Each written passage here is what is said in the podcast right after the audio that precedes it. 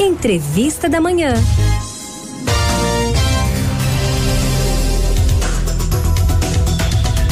Os rins são órgãos responsáveis por limpar o sangue das impurezas do corpo, como filtros. Quando o funcionamento não está normal, essas impurezas se acumulam na corrente sanguínea e a pessoa fica intoxicada. Você sabia disso? Então, comemorando o Dia Mundial do Rim, conversamos hoje com a doutora Marta Ubner. Ela é nefrologista que conversa agora aqui no Manhã 105. Muito bom dia, doutora. Bem-vinda aqui à Rádio Olinda. Bom dia, Railson. Bom dia a todos. Doutora, é um prazer enorme receber a senhora aqui, já para a gente conversar neste dia do rim, é, para a gente conversar sobre as doenças renais crônicas. E eu queria que a senhora já começasse essa nossa entrevista explicando o que seria e quais seriam as doenças renais crônicas. É, vamos falar assim sobre a função dos rins, né? Os rins, obviamente, são importantes em todas as faixas etárias. E saber as funções dele, que eles desempenham, é, pode nos levar a maior consciência da necessidade da preservação da função deles. Quais são essas funções, né? O rim funciona como um filtro, ele limpa as toxinas produzidas pelo nosso metabolismo e as toxinas ingeridas. É, ele também um, é, desempenha um papel no controle é, líquido corporal. É por isso que a gente urina, é por isso que é, a gente não fica inchado e também ele desempenha um controle é, na pressão arterial. Outras funções dele são relacionadas ao equilíbrio é, ósseo e também à anemia. Por incrível que pareça, ele produz um hormônio que ajuda na maturação das, é, das células vermelhas e é, com isso é, previne a anemia. Né?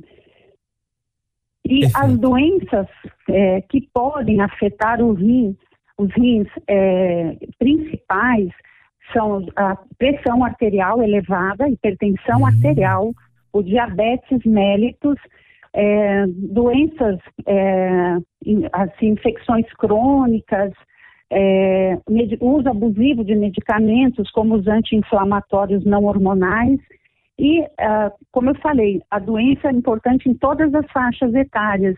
Inclusive, crianças têm risco de desenvolver alteração renal crônica irreversível. Aí é importante sempre conversar com o pediatra, é, caso a criança tenha tido alguma intercorrência na infância, como infecções repetitivas, tudo. Ô doutora, é, uma dúvida que chega aqui do nosso ouvinte, o Everton Amorim, ele diz: Meu pai tem problemas renais. Queria saber se é hereditário e quais os principais fatores que levam uma pessoa a ter problemas nos rins. Sim, é uma boa pergunta. Fatores hereditários também podem estar envolvidos na, no processo de uh, doença renal crônica. Existem doenças é, genéticas que têm uh, um forte envolvimento é, na, na, na, perda da função renal. Então, se o pai uh, do ouvinte tem uma disfunção renal, é importante também ele procurar uh, fazer um rastreio com exames, né, para ver se há algo assim que já pre, desencadeie preocupações. Hum. Né? Quais doenças? Como eu falei, diabetes, hipertensão, é, doenças genéticas podem é, estar envolvidas é, desencadeando a perda da função renal.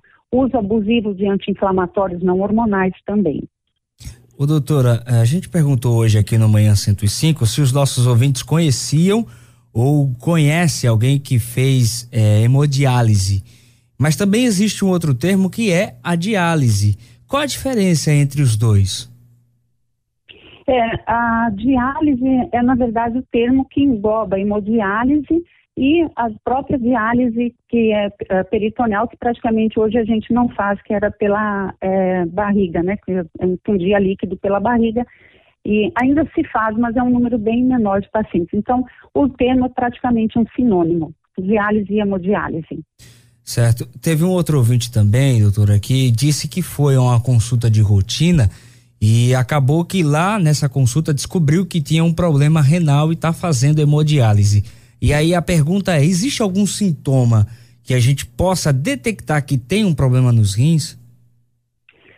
É, excelente pergunta. Normalmente as pessoas é, começam a ter sintomas quando a perda já está muito acentuada e praticamente irreversível. Praticamente não há chance de recuperar o rim. Então, o que, que a gente propõe para ter é, consciência que é, tem que rastrear, tem que buscar é, saber como esse rim está funcionando, fazendo um simples check-up. Né? É, é, assim, um simples exame de urina e uma dosagem da creatinina já dá, uh, são exames baratos, bem acessíveis, que hum. já dão uma boa orientação uh, sobre a função desse rim e se há alguma coisa que de alerta, que sirva de alerta para ser investigado. Simples exames, ureia e creatinina.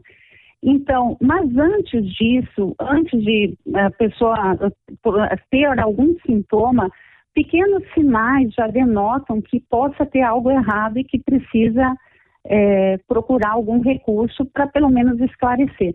Por exemplo, a nossa cor da urina é aquela cor amarela clássica que a gente vê de manhã mais escura um pouquinho.